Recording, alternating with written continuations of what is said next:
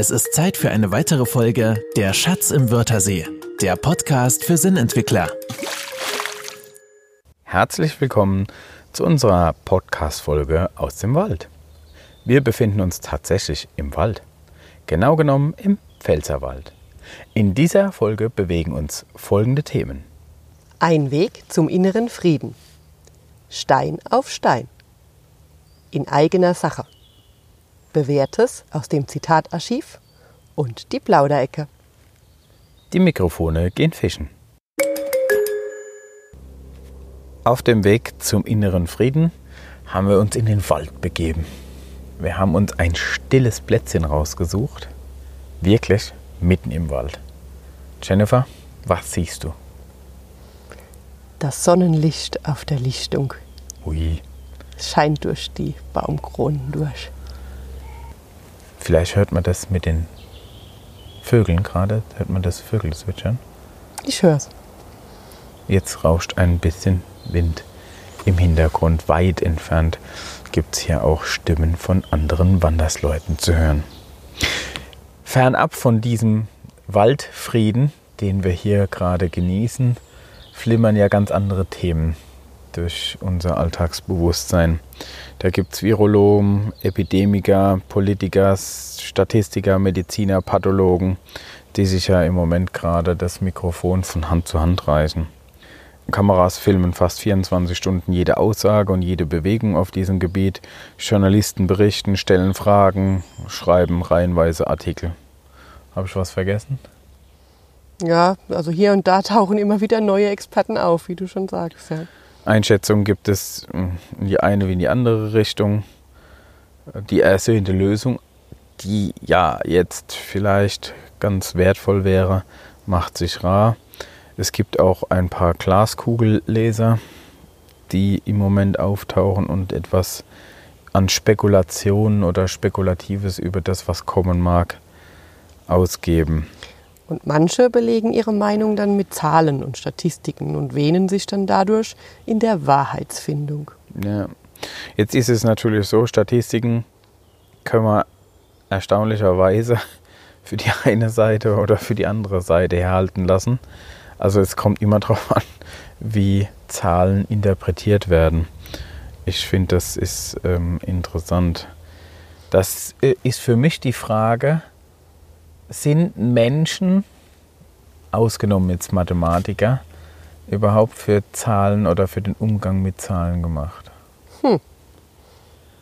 Ja, also Europa zum Beispiel, das ist, habe ich die Tage in einem Bericht gelesen, wird drei Billionen Euro für den wirtschaftlichen Aufschwung aufbringen.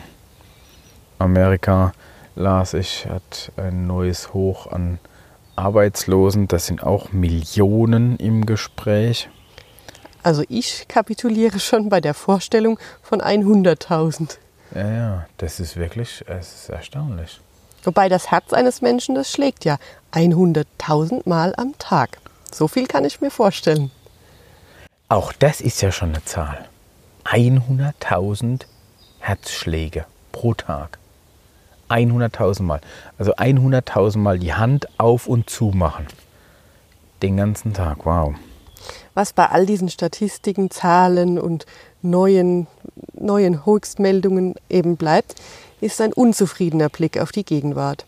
Und damit gerät dann schon der innere Frieden ins Wanken. Ja, klar.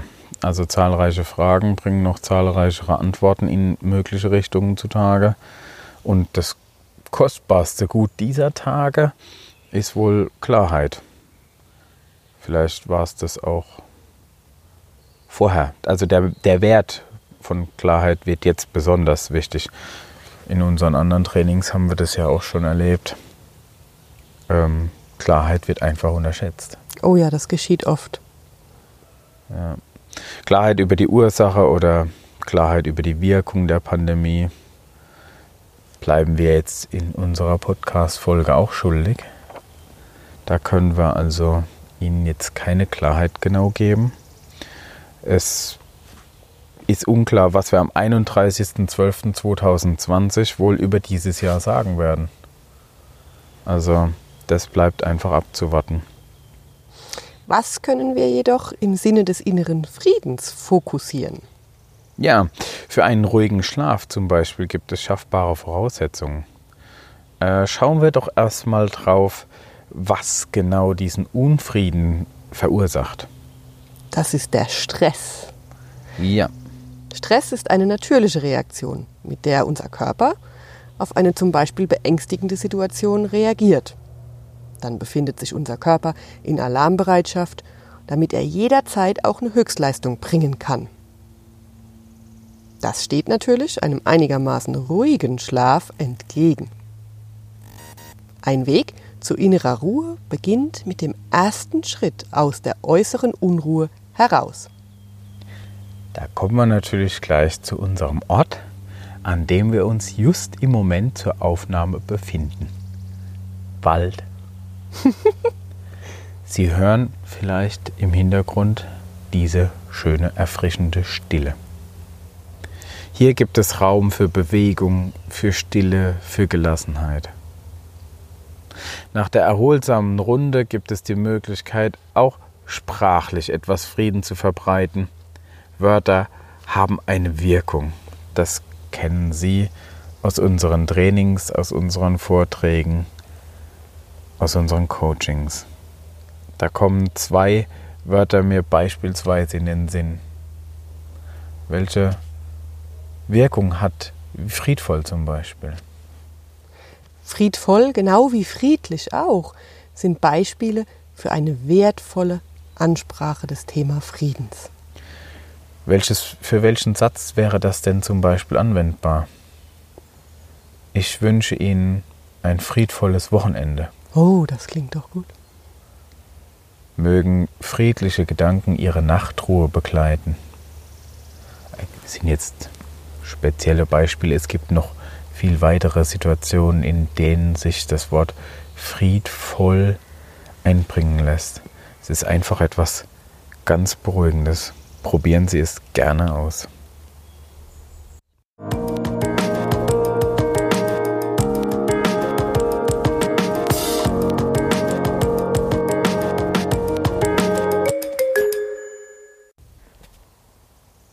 Was zeigen wir in unserem aktuellen Facebook-Post? Hm, ein Bild von unserem letzten Ausflug durch den Wald. Schön. Und zwar sind das kleine Steinmenschen gewesen, die wir dort gefunden haben. Und eines davon haben wir fotografiert. Steinmenschen, was ist das? Steinmenschen haben verschiedene Namen. Es sind Türme aus Steinen. Ist das so richtig? Ein Ja. Steinturm. Ja. Im Bayerischen oder im Österreichischen sagt man auch Steinmandal. Ein Steinmandal steht dort im Gebirge häufig für einen Grenzpunkt. Er dient Wandersleuten als Wegweiser oder Orientierungspunkt. Dabei bildet ein etwas größerer Stein die Basis und weitere andere Steine werden auf den großen Stein obendrauf gelegt, so wie sich dann am Schluss ein Turm bildet. Ja, schauen Sie sich gerne das Foto mal bei Facebook an. Norwegische Überlieferungen schreiben den Türmchen einen Schutz vor Trollen zu.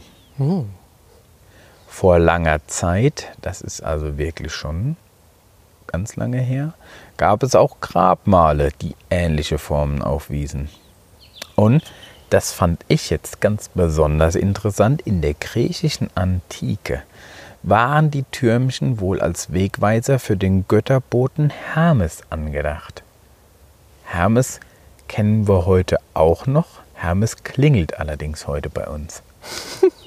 es ist der Paketdienst Hermes. Äh, auch dort, ich meine, im Logo ist dort ein, ein Bote abgebildet mit Flügeln. Ja, kann sein. Also der Götterbote Hermes nutzte diese Wegweiser. Was bei all den Überlieferungen natürlich sicher zu wissen ist, ist, dass so ein Türmchen eine ruhige Hand braucht. Also so ein Türmchen zu bauen, ich habe es mal probiert, das braucht ruhige Hand, das braucht innere Balance. Das passt zu unserem vorigen Thema. Ähm, es ging ja um den Waldfrieden in unserem vorigen Thema und den Weg zum inneren Frieden. Der innere Frieden ist natürlich, steht in der Wechselwirkung zum dem, was im Äußeren geschieht und das natürlich je nachdem, wie jetzt das Innere das Äußere interpretiert. Da kann schnell eine Balance aus der Mitte kommen. Das meditative Aufsetzen eines solchen Turmes zeigt natürlich eine beruhigende Wirkung. In unserem Ort veranlasste eine Mutter eine Aktion, auch mit Steinen. Erinnerst du dich? Ja, die Steine waren waagrecht angeordnet, nicht übereinander, sondern nebeneinander. Ja. Äh, ich ergänze das noch, ich meine jetzt in unserem Wohnort. Das habe ich jetzt ähm, etwas unter den Tisch fallen lassen. Es geht also jetzt im Moment um unseren Wohnort, um diese äh, Steinkette. Was wollte die Mutter damit bewirken? Sie hat ein Schild hingehängt und forderte oder lud alle Kinder des Dorfes und auch Erwachsene und alle Wandersleute, die einfach diese Steinschlange passierten, dazu ein, auch Steine anzulegen. Und es ist im Moment schon eine wirklich meterlange Steinschlange mit ganz bunten, angemalten, schönen Steinen.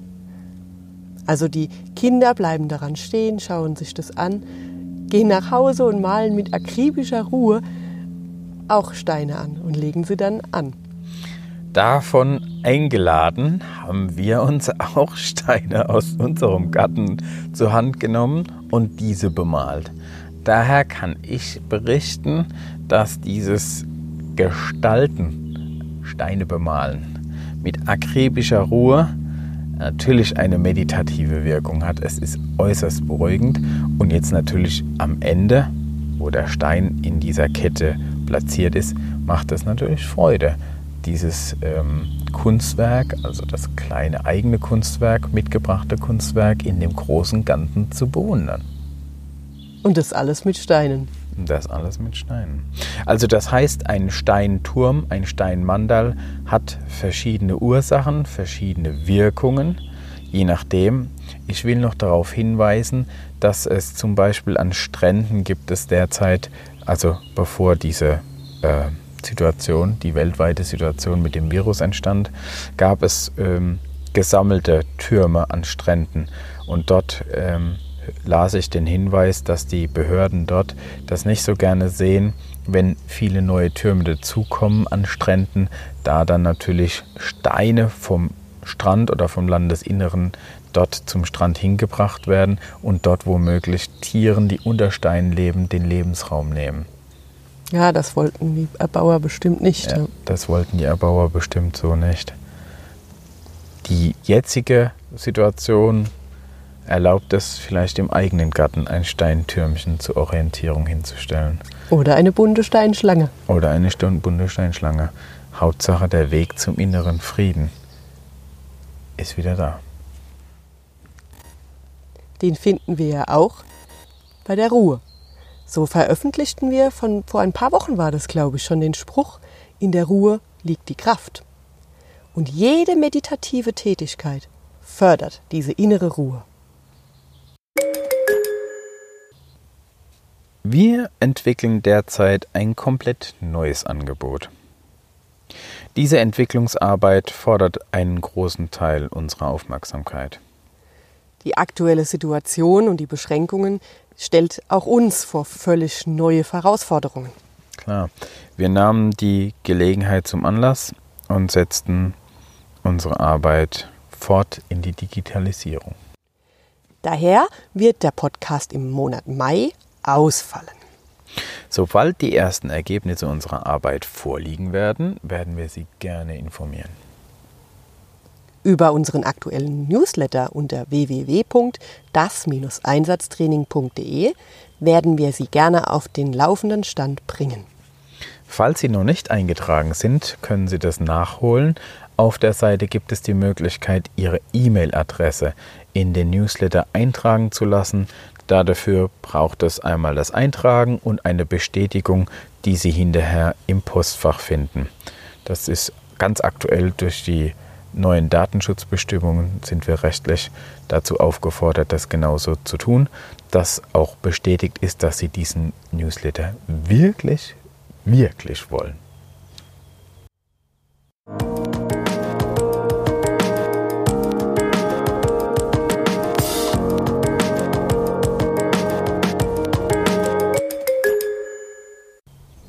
Wir waren auch für diese Folge wieder in unserem Zitatarchiv unterwegs gewesen. Erstaunliches brachte dieses zutage. Jennifer, was hast du dir rausgegriffen? Mir ist Marie von Ebner-Eschenbach begegnet. Und ihr Zitat haben wir auch gleich benutzt für unseren Blogartikel und auch für unseren Facebook-Post. Mhm. Ich bin ich ganz interessiert. Ja, ich zitiere sie. Frieden kannst du nur haben, wenn du ihn gibst. Ha, ich finde, dass diese Worte schon ganz gut alleine aussehen. Da brauchst kaum noch eine Erläuterung. Ja? Sie zeigen die Aufforderung an den Handelnden direkt. Also Frieden geben, das ist was Aktives. Das kann ein Lächeln, ein Handreichen, ein liebes Nicken oder auch ein Och, Schwamm drüber sein. Wichtig ist nur, dass es auch aktiv geschieht. Und Kommunikation funktioniert ja schließlich auf zahlreichen Wegen. Hast du uns auch ein Zitat mitgebracht? Ja, das habe ich tatsächlich. Äh, zunächst danke ich dir für deine eingebrachte Sichtweise von Marie von Ebner-Eschenbach. Ich habe ein Zitat von Laoze oder Laoze mitgebracht. Das ist ein etwas größeres Zitat, was auch gleich eine ganze große Horizontbreite umfasst. Ich beginne. Wer andere erkennt, ist gelehrt. Wer sich selbst erkennt, ist weise. Wer andere besiegt, hat Muskelkraft. Wer sich selbst besiegt, ist stark.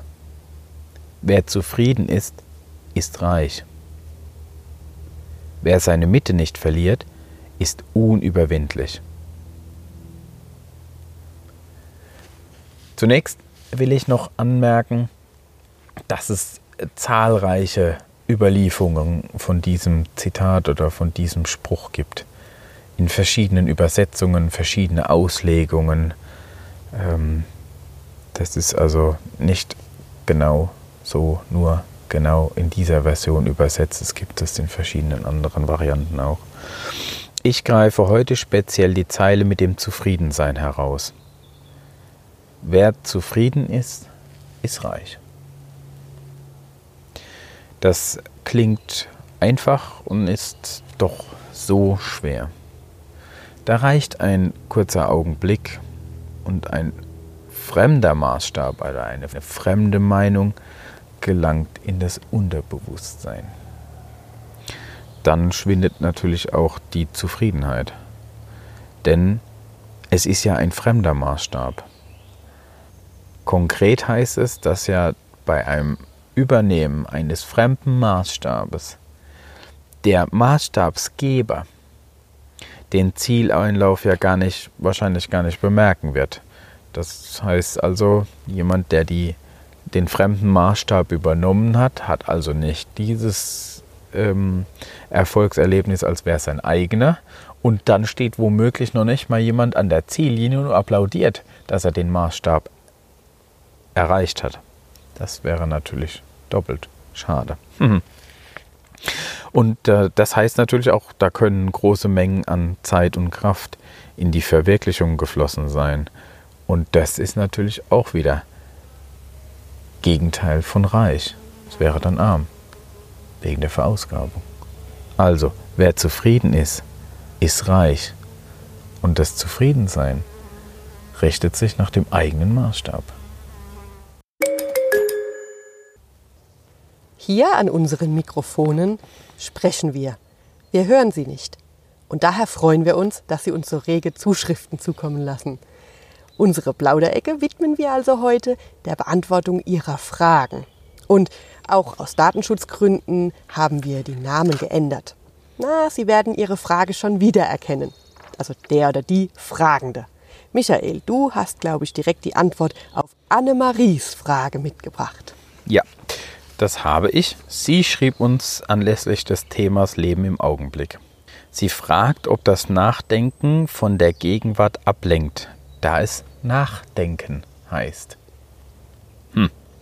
Nun, begrübeln lassen sich viele Dinge. Denken auch. Wir können vor- oder nachdenken.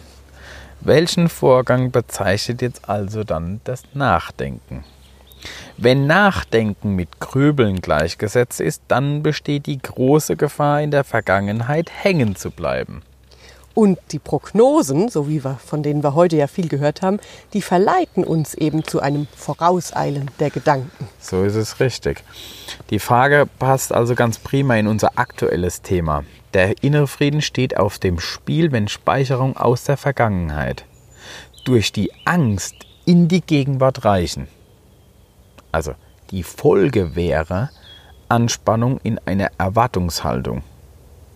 So ähnlich kennen wir das auch von den Eventualitäten, die in der Zukunft geschehen könnten und als Prognose in die Gegenwart wirken. Ja, die bewirken oft auch eine Anspannung, also eine innere. Ja. Richtig. Daher ist die bewusste Wahrnehmung dessen, was auf mich einströmt, so wichtig und konkret nachdenken, wenn das Nachdenken nicht ins Grübeln gerät über die Vergangenheit oder die Zukunft, bleibt in der Gegenwart. Unsere Folge im Januar beschäftigte Wolfgang nachhaltig. Er will nun wissen, ob ein Plan denn generell schlecht ist. Ach ja, das war das, äh, die Folge mit den Vorsätzen. Mit den Gescheiterten, ja. Teilweise gescheitert, teilweise erfolgreich. Hm? Also Michael, ist ein Plan generell schlecht? Also ein, ein guter Plan. Ein guter Plan gibt ja die Aussicht auf die Ziele. Ja, das ist äußerst wichtig. Zieldefinition, das gehört zu den Paradedisziplinen im menschlichen Leben. Kennen Sie, kenne ich, kennst du, Jennifer, aus unseren äh, Vorträgen und Seminaren. Deswegen ist der Klarheit angemerkt, dass die Verneinung sämtlicher Zustände oder Situationen keinesfalls eine Zieldefinition darstellen. Also wenn ich mir jetzt vornehme, etwas nicht mehr zu tun, ich werde nicht mehr streiten. Ich will nicht arbeitslos sein. Ich will nicht arm werden. Das sind die Negierungen von Zielen. Also eine klare Zieldefinition ist es also bei weitem nicht. Und die klare Zieldefinition brauchen wir. Das bringen wir unseren Teilnehmerinnen und Teilnehmern in unseren Seminaren immer wieder bei, wie wichtig diese klare Zieldefinition ist. Solange jetzt also ein, ein Plan an Ziele geknüpft ist, ist das förderlich. Konkret ist ein Plan allerdings auch immer an die Umstände geknüpft. Und da die sich ja meistens ändern, wir wissen ja nicht, was im nächsten Augenblick schon passieren kann, ist es oft so, dass wir da flexibel sein dürfen. Alles ist im Wandel, alles ist in Bewegung. Leben ist Bewegung. Jetzt scheitern eben Pläne häufig daran, wenn wir uns nicht mitbewegen. Ja. Also wer dann natürlich von diesen äh, Umständen, die dann sich ändern können, hinweggerissen wird, der wird dann auch von seinem Plan weggerissen. Daher scheitern eben diese Pläne genau so oft.